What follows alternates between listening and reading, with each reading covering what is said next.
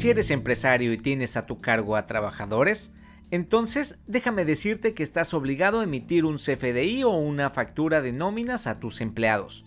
Pero ¿quieres saber en qué consiste esta obligación? ¿Cuántos días tienes para expedir este comprobante?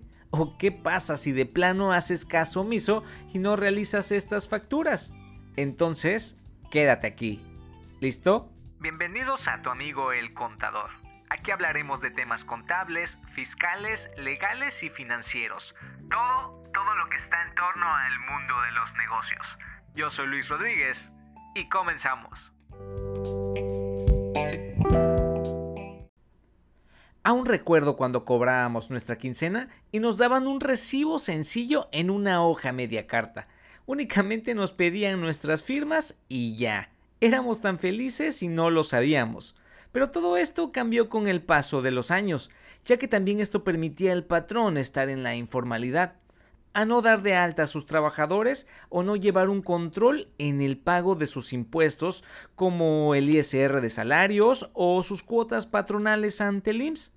Y así fue como ha evolucionado este tema. Pues el 30 de diciembre del 2014, mediante la publicación de la resolución miscelánea fiscal, se dio inicio o el primer paso a este proceso de modernización del comprobante de nómina a través de la factura electrónica o CFDI.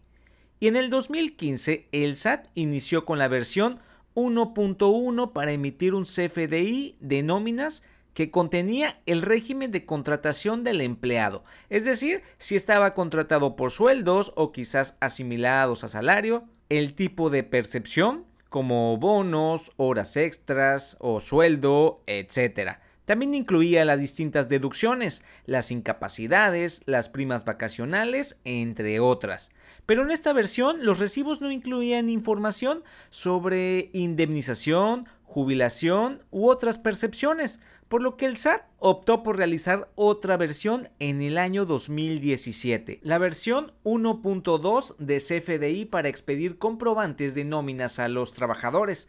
Esta es la versión que tenemos hoy en día y viene más completa a diferencia de la del 2015. En esta versión se incluyeron más conceptos, tales como el tipo de nómina, el régimen de contratación, la jornada si es diurna o nocturna o la periodicidad de pago, las clases de riesgo ante el IMSS, entre otros. Y quiero mencionarles que según el artículo 29 y 29A del Código Fiscal de la Federación, establece la obligación de expedir comprobantes fiscales por los actos o actividades que realicen. Y en este caso, todos los patrones están obligados a timbrar la nómina o dicho en otras palabras, a facturar la nómina a sus empleados y deberán ser entregados cada que se reciba el pago de sus remuneraciones correspondientes. También quiero hacer mención que toda esta evolución sí ha costado muchísimo trabajo, tanto para nosotros los contadores como para los empresarios, ya que es de suma importancia llevar un orden en la expedición de estos comprobantes, ya que se pueden presentar errores, como, como, por ejemplo la duplicidad de comprobantes, ya que se puede dar el caso de que se hayan realizado dos o más facturas de una quincena a un mismo trabajador, pues ahí estaríamos alterando el ingreso de dicho trabajador, porque ante la autoridad o ante el SAT, él tendrá un monto mayor al que se le está pagando.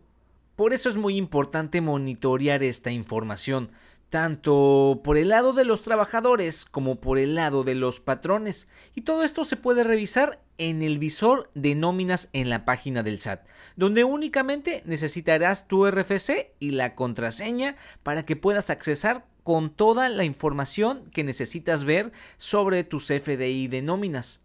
O también en el apartado de facturación, ahí vienen todas las facturas que te hayan expedido y también las que tú hayas emitido durante el mes o durante el periodo que quieras buscar. Ok, y recuerden que todo este proceso debe realizarse de forma correcta, porque, porque ya va ligado a muchos temas más. Por ejemplo, cuando el patrón o el empresario deba presentar su declaración anual de personas morales o personas físicas según sea el caso, la nómina que emita a sus trabajadores durante todo el año ya le aparecerá precargada en dicha declaración y por lo tanto también lo que manifestó de retención de ISR salarios en la nómina de cada uno de sus trabajadores en el mes deberá corresponder con lo que enteró y pagó en el SAT.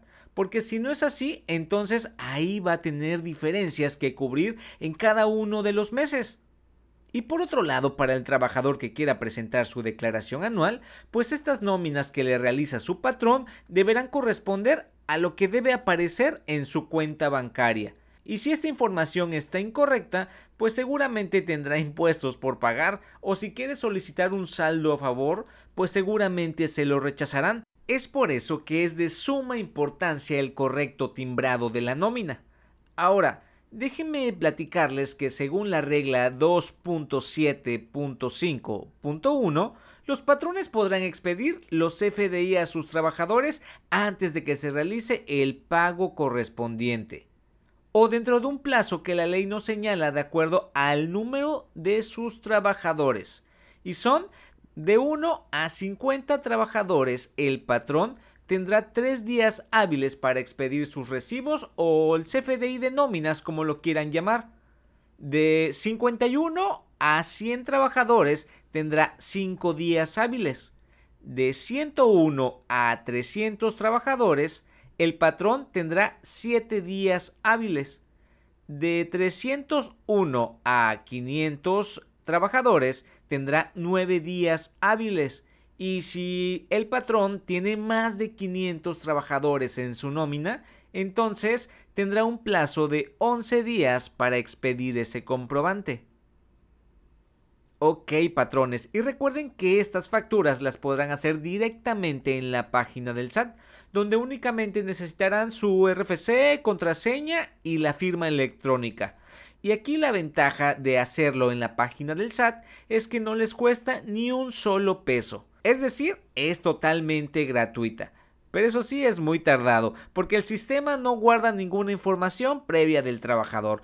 Todos los datos del trabajador deben ser llenados cada vez que realices una nómina. Y créanme que es muy tedioso y corres el riesgo de equivocarte más de una vez. Y más si eres una empresa la cual tiene muchísima rotación de colaboradores, será un total infierno realizar este proceso por muchas horas en tu escritorio. ¿Ok? Por otro lado, también existen varios programas que tienen un costo adicional. Aquí únicamente alimentarás por primera vez los datos del trabajador y solo realizarás el timbrado quincenal o semanal según sea el caso, pero será más rápido realizarlo. Pero eso sí, el programa debe de ser de un proveedor autorizado de certificación denominado PAC, que será la persona moral que cuenta con la autorización del Servicio de Administración Tributaria o SAT para generar y procesar comprobantes para efectos fiscales por medios electrónicos y de manera 100% digital. Y aquí yo te recomendaría los más comunes, aquellos que también tienen programas de contabilidad, más que nada porque puedes ligar tu nómina con tu contabilidad y si algún día tienes alguna duda, pues seguramente la encontrarás en internet muy rápidamente. ¿Por qué? Por ser un programa tan común y tan sencillo. Ok amigos, y como les comentaba en el intro, ¿qué pasa con los patrones que hacen caso omiso a todo esto que les estoy diciendo? Pues la sanción por no expedir un CFDI o expedirlo de forma errónea va desde 17 mil con 20 pesos a 97 mil 330 pesos. Muy elevada, ¿no? Pues todo esto viene fundamentado en el artículo 84, fracción cuarta del Código Fiscal de la Federación. ¿Va que va? Pues así es como hemos llegado al final de este episodio. Espero haberlos ayudado mucho con este tema tan tedioso y que sobre todo tú, contador, debes tener mucho cuidado al realizarlo. Y tú, trabajador, estar muy atento a que les realicen correctamente el timbrado de su nómina. ¿Va que va? Les recuerdo también mis redes sociales, estoy como tu amigo el contador en Facebook e Instagram y recuerden que yo soy Luis Rodríguez, tu amigo el contador. Hasta pronto.